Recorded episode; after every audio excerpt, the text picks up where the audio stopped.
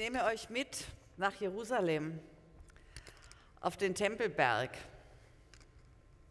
Da ist Jesus. Und mit ihm wahrscheinlich auch seine Jünger, seine Jüngerinnen und eine ganze Menge Leute, die zuhören wollen. Er steht da, sitzt da, unterhält sich. Und von da hinten kann ich es schon hören und sehen, kommt so eine Truppe Männer. Alte weiße Männer würden wir heute sagen. Mit so Gesichtern voller Hass und Selbstbewusstsein. Eine richtig teuflische Mischung. Ich kann sie hören.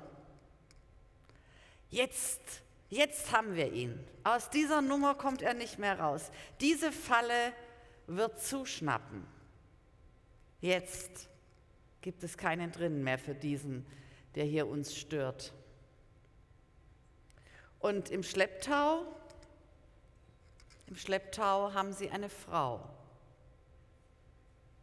Eine Frau im Kreis der Männer. Sie kommen immer näher und dann stoßen sie die Frau Jesus vor die Füße. Da Schau, die haben wir gerade ertappt beim Ehebruch. Was machen wir mit ihr? Steinigen, sagt unser Gesetz.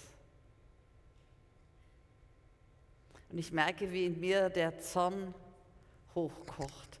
Ich denke nämlich nicht nur an diese Frau, die da vor Jesus vor die Füße geschubst wird, sondern ich denke auch an all die anderen, die geschubst worden sind im Laufe der Geschichte und auch geschubst worden sind von uns Christen.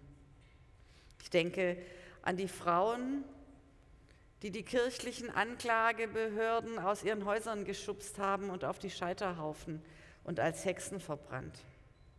Und ich denke an die Bauern, die das Evangelium wörtlich genommen haben dass vor Gott alle Menschen gleich sind und die verstanden haben, dass das nicht nur für ihre Seele gilt, sondern auch für ihre Arbeit und für ihr Essen und die man aus ihren Häusern gejagt und von ihren Feldern geschubst hat. Und ich denke heute, einen Tag nach der Reichspogromnacht vor 81 Jahren, an die Juden und Jüdinnen in unserer Stadt, die man aus ihren Häusern geholt hat die man hier ins Gefängnis geschubst hat und später von einer Rampe geschubst hat nach Auschwitz in die Gaskammern. Und ich denke, dass das immer noch nicht vorbei ist mit dem Schubsen. Ich habe es extra nachgelesen. In diesem Jahr haben wir schon 609 Attacken auf Menschen, die eben keine weiße Hautfarbe haben in unserem Land. 609 Attacken auf Menschen von anderen, die meinen, Deutschland gehört den Deutschen. Und es ist schon wieder so, dass Jüdinnen und Juden geschubst werden, dass sie ausgelacht werden, bedroht, angegriffen. Die Rechtgläubigen aller Zeiten und die, die genau wissen, was gut ist. So wie die Pharisäer und Schriftgelehrten, die Jesus diese Frau vor die Füße schubsen. Klar, sie hatten das Gesetz auf ihrer Seite. Das Gesetz des Mose, wenn eine Frau beim Ehebruch ertappt wird, muss man sie steinigen. Aber da sehe ich auch wieder, wie Recht und Gesetz oft so wenig mit Gerechtigkeit zu tun haben. Denn zu einem Ehebruch gehören doch immer noch zwei, oder? Und was ist mit dem Mann? Super, danke dir.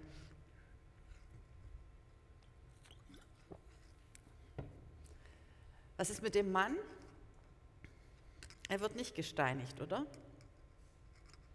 Und wer fragt eigentlich nach der Frau? Was heißt denn eigentlich beim Ehebruch? Hat sie dem Sehnen ihres Herzens nachgegeben, weil sie vielleicht keine Liebe bekommen hat in ihrer Ehe? Oder ist sie vielleicht nicht wie viele andere Frauen zur Zeit Jesu vergewaltigt worden von römischen Besatzern? Und auch das nach mosaischem Recht Ehebruch? Wer fragt nach der Frau? Das Gesetz und außerdem die Moral und die Sitte und der Anstand, das kennen wir auch. Und das kennen wir gerade unter uns Christen manchmal, dass es da so rigide Moralvorstellungen gibt. Und wer fragt schon, warum ein Mensch so ist, wie er ist und tut, was er tut? Wer sieht schon, warum einer trotz gutem Zureden und allen Hilfsangeboten nicht vom Alkohol loskommt?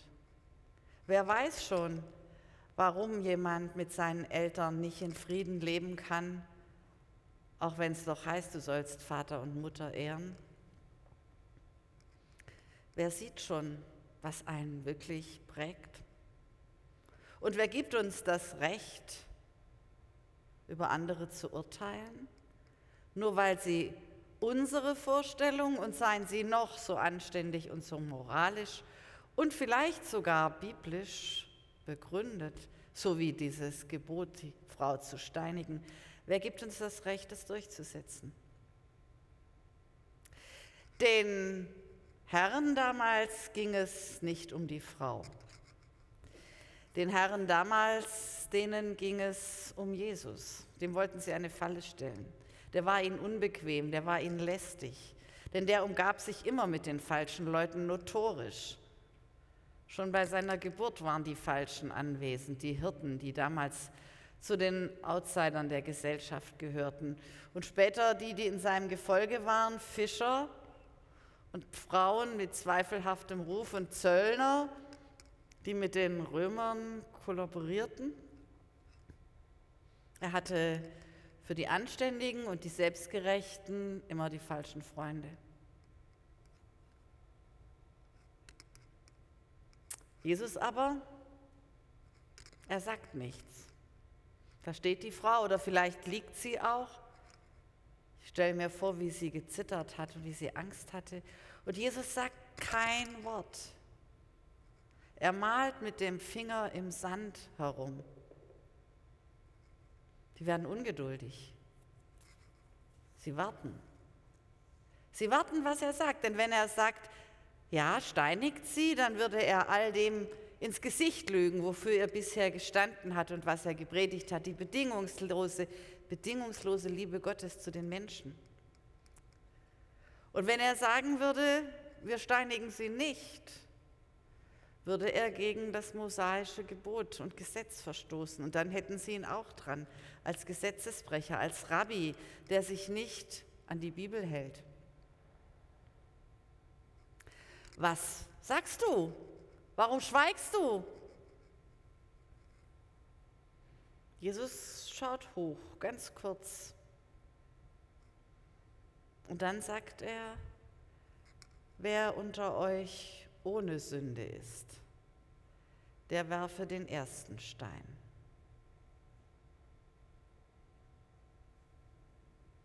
Ich kann die Ruhe spüren das Entsetzen, die Sprachlosigkeit der Ankläger. Und einer nach dem anderen geht. Wer, ohne euch, wer unter euch ohne Sünde ist, der werfe den ersten Stein.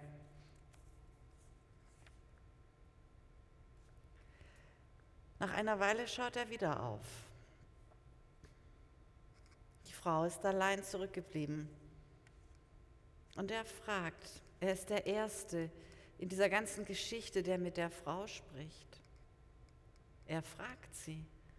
Er sagt, wo sind die, die dich angeklagt haben? Und sie sagt, Herr, sie sind alle fort. Und dann, so stelle ich es mir vor, lächelt er und sagt, gut, dann geh auch du und sündige hinfort nicht mehr. So also begegnet Gott uns Menschen in Jesus. Zwei Sachen sagt er uns in dieser Geschichte. Mindestens zwei, wahrscheinlich würden wir noch viel mehr entdecken. Zum einen fragt er uns nach unserer Selbstgerechtigkeit. Wer unter euch ohne Sünde ist, der werfe den ersten Stein. Und ich ertappe mich schon dabei, dass ich manchmal ganz genau zu wissen meine, was einer tun muss oder lassen. Aber so ist Gott nicht. Er ist kein Besserwisser. Und, das ist das Zweite, er ist kein Ankläger.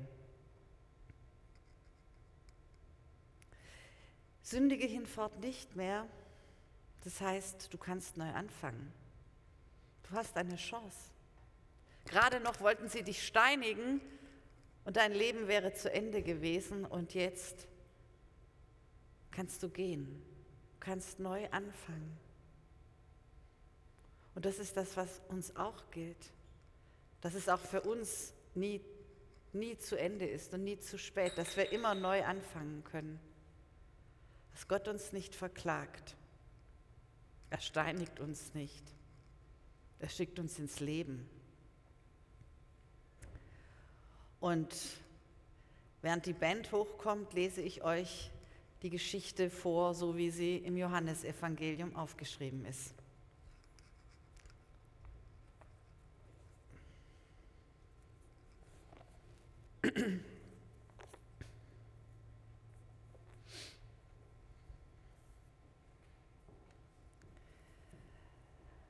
Frühmorgens aber kam Jesus wieder in den Tempel und alles Volk kam zu ihm und er setzte sich und lehrte sie.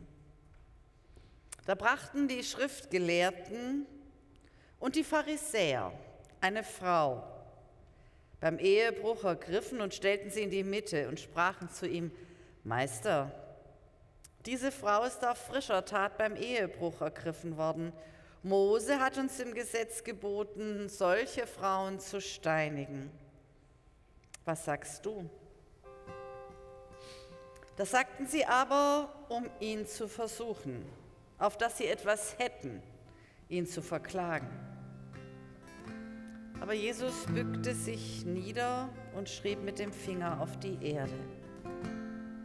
Als sie ihn nun beharrlich so fragten, richtete er sich auf und sprach zu ihnen, wer unter euch ohne Sünde ist, der werfe den ersten Stein auf sie.